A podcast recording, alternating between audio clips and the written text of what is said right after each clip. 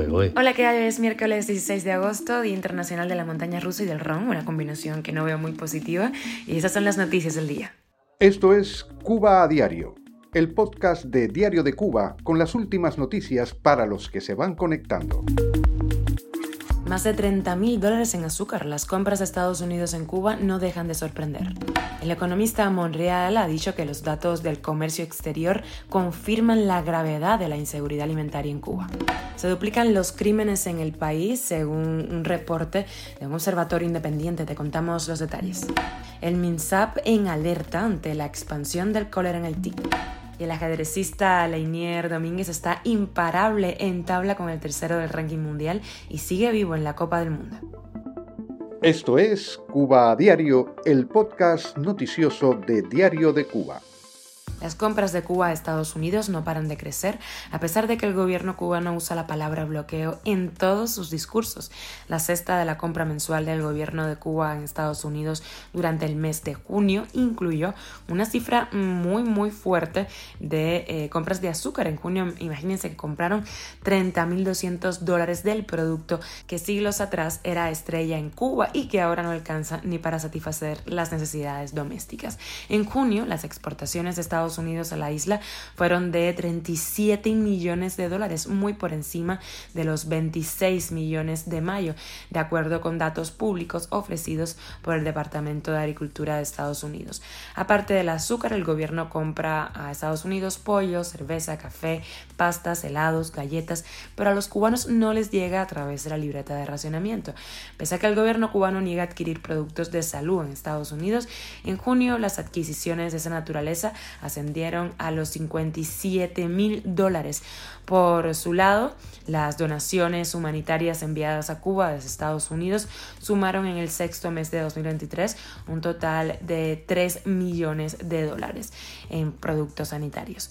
Todas las exportaciones están autorizadas pese al embargo en virtud de la ley de reformas de sanciones comerciales y mejora de exportaciones. De esto, por supuesto, no se habla en la prensa oficialista. Cuba a diario. Y seguimos hablando de alimentos eh, porque los datos oficialistas del comercio exterior confirman la gravedad de la inseguridad alimentaria de Cuba, así lo advirtió el economista cubano Pedro Monreal y señaló las cifras a la baja en los principales alimentos importados.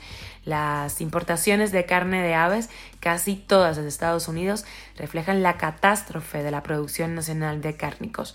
La aguda contracción de las importaciones de maíz, que entre otros usos sirve para alimentación animal, indica un gran escollo para levantar la producción nacional de cárnicos.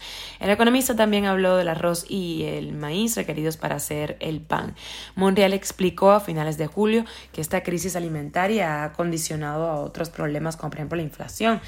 Según el economista, mientras no se convierte el sector privado nacional en pilar del sistema agropecuario, la situación con los alimentos seguirá agravándose. Y el Observatorio Independiente Cubano de Auditoría Ciudadana ha publicado un análisis sobre la quiebra de la seguridad pública en Cuba y la escalada de crímenes violentos en el país. Entre el primer trimestre y el segundo de este año, el observatorio vio que los robos eh, crecieron en un 83% y los asesinatos en un 43% entre ambos eh, trimestres. En el primero se identificaron 98 reportes, de ellos 42 fueron robos, 33 asesinatos, 17 asaltos y 6 están pues en otras categorías de delitos. El informe señala que durante el segundo trimestre de 2023 se registraron 189 reportes de crímenes y que las provincias más afectadas fueron La Habana, Villa Clara y Guantánamo. En el segundo trimestre fue en junio cuando se contabilizaron más delitos, por lo que se ve un aumento mantenido y progresivo en el tiempo. Según el informe, la participación de menores como víctimas y victimarios en varios casos delictivos y la existencia de bandas delictivas es un indicador preocupante de la descomposición social. Cuba a diario. Y ojo porque el Ministerio de Salud Pública cubano informó que ha estrechado la vigilancia en Guantánamo ante la posibilidad de que se produzcan brotes de cólera, luego que la Organización Mundial de la Salud alertara del incremento de casos de esa enfermedad en varios países, incluidos el vecino Haití, los viajeros llegados a Cuba de ese territorio son sometidos a quimioprofilaxis, tengan o no tengan los síntomas de la enfermedad. En agosto de 2013, la Organización Panamericana de la Salud reportó la detección de viajeros de Europa y Latinoamérica que habían contraído la enfermedad tras visitar Cuba. En ese entonces, un brote en La Habana dio lugar a al menos 51 casos que las autoridades achacaron a un mal manejo de alimentos. Haití vive una epidemia de cólera que ha dejado alrededor de mil muertos y más de 30.000 casos. Y una deportiva, Leinier Domínguez, el gran maestro cubano nacionalizado en Estados Unidos, entabló con el tercero del ranking mundial y sigue vivo en la Copa del Mundo. El cubano y el estadounidense Fabiano Caruana tendrán que repetir su choque hoy. Solo uno de los dos podrá pasar a semifinales. Esta actuación de Domínguez es la mejor de su carrera, dado que nunca antes había conseguido acceder a la sexta ronda del torneo mundial ni colocarse entre los mejores ocho del planeta. Lenier Domínguez es el único ajedrecista nacido en Cuba y América Latina que se mantiene en acción en la competencia.